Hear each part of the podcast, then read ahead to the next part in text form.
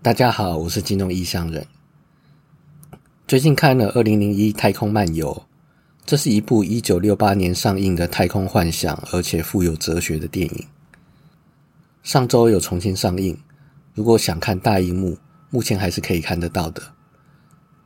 但上映的每个戏院一天只有一场。会想看这部电影，一开始是看到网络上的评论。说五十几年前的这部片改变了未来数十年的太空幻想作品，至今都未曾有作品超越，被誉为史上最好的太空科幻电影。内容我就不剧透了，这是一部难懂且让人深思的太空科幻哲学经典。才刚看完片头的一些内容，就惊觉一九九六年日本漫画星野之轩的《二零零一夜物语》。他的第一话就是向《二零零一太空漫游》致敬。星野之轩的这部漫画就比较好懂了，看完也会觉得这是经典。有人说，《二零零一夜物语》就是《二零零一太空漫游》，再加上一千零一夜。这话说的也挺有道理。不过，《二零零一夜物语》已经停售了，想看的话可以去图书馆找找，或者是看看有没有二手书的释出。这套《二零零一夜物语》一共三本漫画，原价大约四百到五百台币，在二手市场的售价已经到达了三千元以上，甚至有看到一万三的价钱。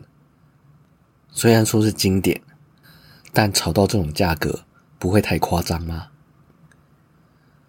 我自己手上有一套，但有被水沾湿了，所以只能收藏。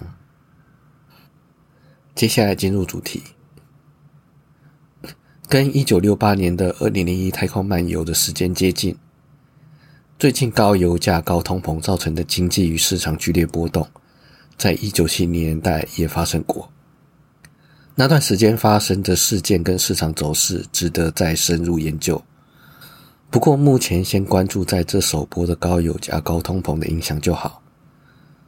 正如之前说的，接下来两个月会很难看到美股上涨。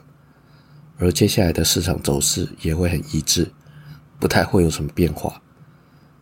市场已经开始了解，这次高通膨不会那么容易被化解，必须谨慎以待。基本上就是崩盘给你看的概念。台股也好不到哪里去，台股本来就是前跌市场，跌的比美股惨也很正常。所以接下来的行情，如果有把握的话，就逢高放空。或者是放在一些避险资产里头，若没有把握，就直接现金为王吧。该做什么就去做什么，或者是用模拟系统测试交易策略，特别是放空的。我讲这些是大方向，并没有提及精确的进场点与出场点。可是实际交易的时候，进出场点却是影响报酬率很大的因素。有一种常见的判断方式是从大看到小，例如先按照这个大方向，再往下看月线、周线、日线、六十分线、三十分线，甚至五分线，来判断进出场点。要做长线或当冲，要做长线或当冲，要做波段或盘整，要用裸 K 或技术指标，全部都随你高兴，反正只是模拟。不过建议裸 K 跟技术指标加起来最好不要超过三项，不然会过于混乱。如果哪天你这样玩出来一套高胜率、高盈亏比的交易系统，像是胜率六十到八十 percent，盈亏比二比一或更高，那就可以考虑进场用真钱交易了。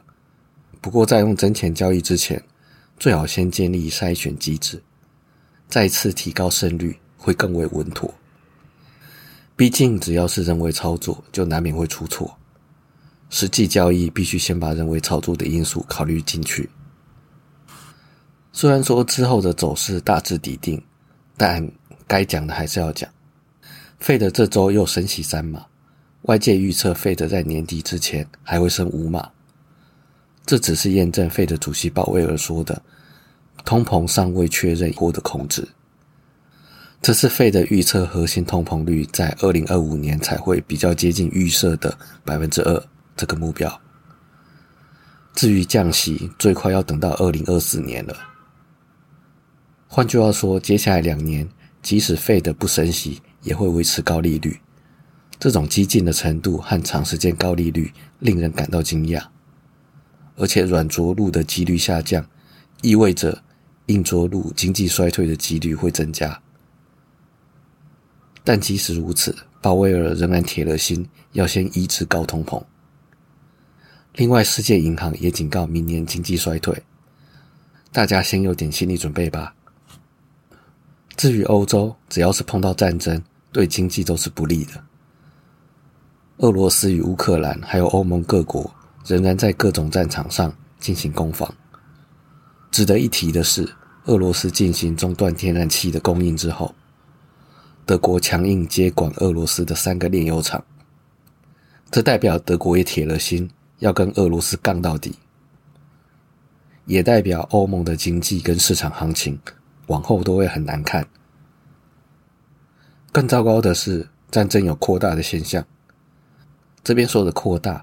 指的不是俄罗斯与各国扩大战线，而是其他各国长久累积的不满，加上俄罗斯进行特别军事行动，各国威权松动，开始有些国家想借机争权争利，像是希腊跟土耳其，他们在东爱琴海的问题上互相指责。土耳其总理埃尔段炮轰希腊与靠近土耳其的爱琴海岛屿。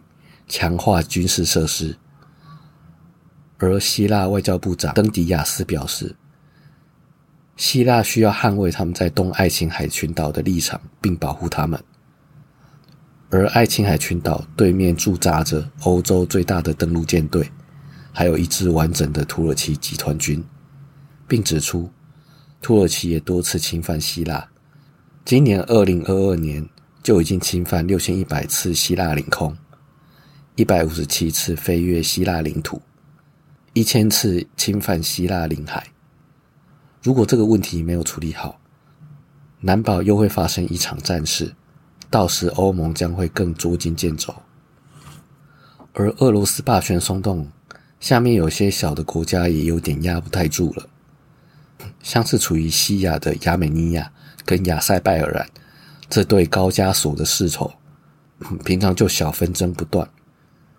主因就是常年争议的纳戈尔诺卡拉巴赫地区的领土。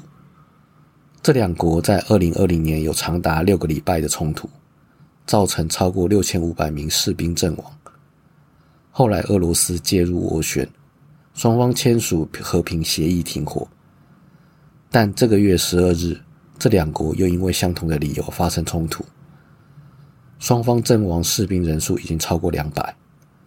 虽然上周两国已经签署停火协议，但尚未达成最终和平协议。另外，中亚的塔吉克跟吉尔吉斯两国也在十四号爆发了武装冲突。十六号，双方更互相指责使用重装备导致冲突升级，这些都显示状况不妙。高通膨将维持至少两年，而俄乌战争的结束更是遥遥无期。至于其他可能引发的战争，就更别提了。